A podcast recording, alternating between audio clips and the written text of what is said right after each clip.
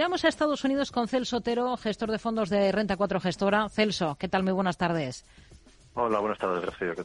Tono positivo en los índices en Estados Unidos. Mucha macro sobre la mesa que analizar esta jornada. Por ejemplo, tenemos datos de construcción de viviendas, tenemos ese dato de paro semanal de cada jueves, datos de pedidos de bienes duraderos y, sobre todo, ese dato de PIB del cuarto trimestre en Estados Unidos que ha sido mucho mejor de lo esperado, ¿no?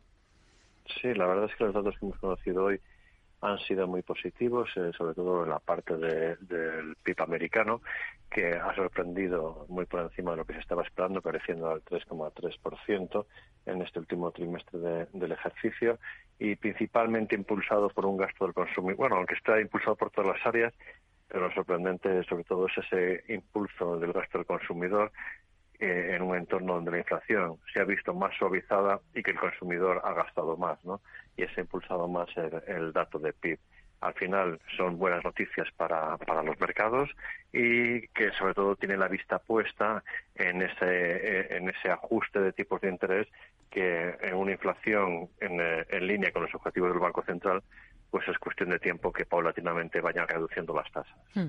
Si miramos a valores, hoy tenemos claros protagonistas. Uno de esos nombres es Tesla, el fabricante de vehículos eléctricos, después de los resultados que presentaba anoche al cierre del mercado y después de estas declaraciones de su fundador Elon Musk. Dice que sin barreras los fabricantes de automóviles chinos comerciales van a demoler a sus rivales globales. Vamos a escucharle.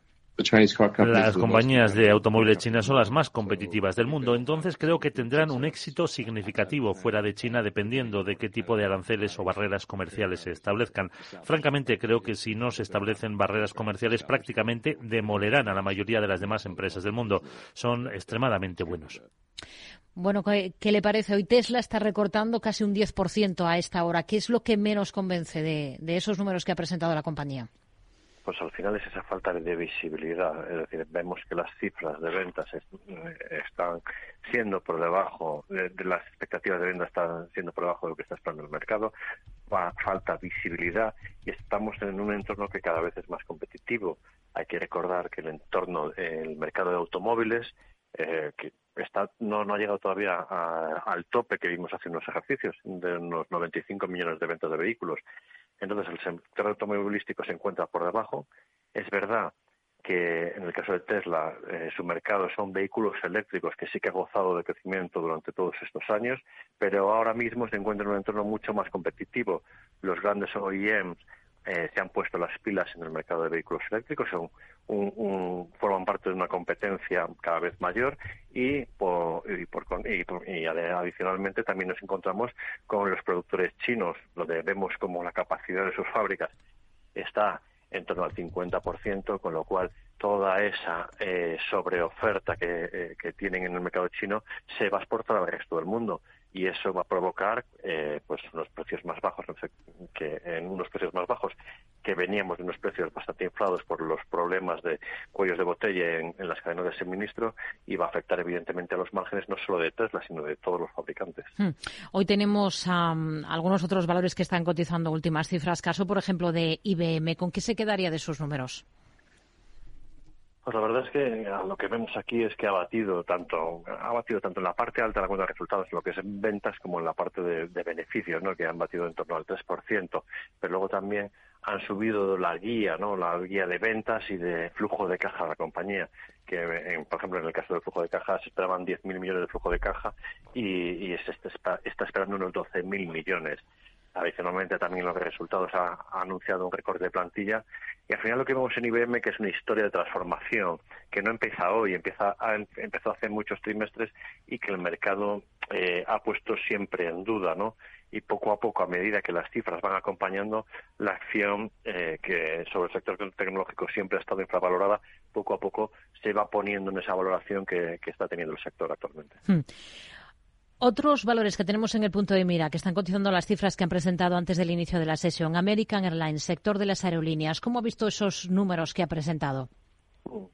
Pues al final, eh, pues lo, que ven es un, resultado que sobre todo han batido en expectativas, ¿no? Es decir, el mercado estaba esperando que el beneficio para el ejercicio sea de 2,22 dólares y, la compañía lo ha situado en el 2,25 3,25 impulsado principalmente, lo quiere impulsar en la parte de una mejor eficiencia operativa y sobre todo en una demanda por los, viajes internacionales, que normalmente son los que dejan mayor márgenes en las compañías aéreas.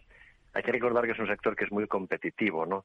Y al final eh, eh, que tiene varias cosas donde hay momentos en el mercado donde sí que gana mucho dinero, pero debido a esa ciclicidad y esos costes que y eso y a la parte de costes que no son controlables, ya que dependen pues, del precio del, del, petróleo y unos sindicatos muy fuertes que tienen los pilotos, pues hacen que muchas veces los, los resultados se puedan dar la vuelta de, de forma fácil en el momento actual ahora mismo están gozando de unas buenas perspectivas de cara al ejercicio y veremos si, si no se encuentra ninguna piedra en el camino durante este 2024. Hmm. Tenemos cifras también de Comcast. En este caso, ¿qué destacaría?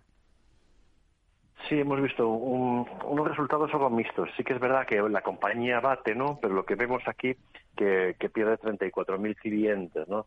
Al final vemos que es un mercado que está eh, eh, bastante maduro, que no tiene una expansión grande, eh, que es una de las cosas fundamentales cuando vamos a invertir en una compañía, que queremos que sus ventas estén creciendo a largo plazo, ya que si tus ventas crecen todo es mucho más fácil, ¿no? Y lo que vemos aquí es que sí que están consiguiendo que sus usuarios paguen más, están consiguiendo subir precios, pero a costa de, no crecer y de perder algún, algún usuario. Eh, es cierto que la compañía está en una valoración pues eh, atractiva, pero mm, en todo el sector está también en esas valoraciones, hmm. con lo cual al final estamos viendo que, que puede ser una historia interesante, pero pero a nosotros nos cuesta entrar en este tipo de compañías donde no vemos un crecimiento claro de cara a futuro. Al cierre tendremos cifras de Intel. ¿Qué es lo que esperan? Pues aquí eh, pues tenemos eh, varios temas interesantes, ¿no? Es decir, vemos a ver si, si están, están mejorando eh, las ventas de PCs, es una de las claves que podríamos ver aquí. Es, es verdad que estamos en un suelo, es decir, aunque eh, toda la inteligencia artificial nos ha hecho pensar que estamos en un boom de semiconductores, realmente estamos en la parte baja de ciclo de ventas de semiconductores. Entonces veremos si el mercado de PCs está repuntando y si al final con todo este boom el usuario final está decidiendo gastar más eh, eh, el PC que compra es más caro exigiéndole algo más de potencia que sí que podría hmm. ser una idea generalizada.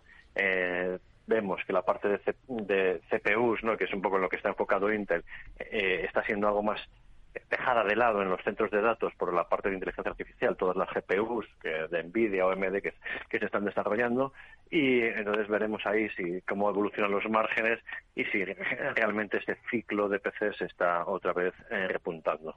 Estaremos pendientes de, de todos estos eh, números. Intel va a ser una de las que presenta al cierre de esta sesión. Celso Otero, gestor de fondos de Renta 4 Gestora. Gracias, muy buenas tardes.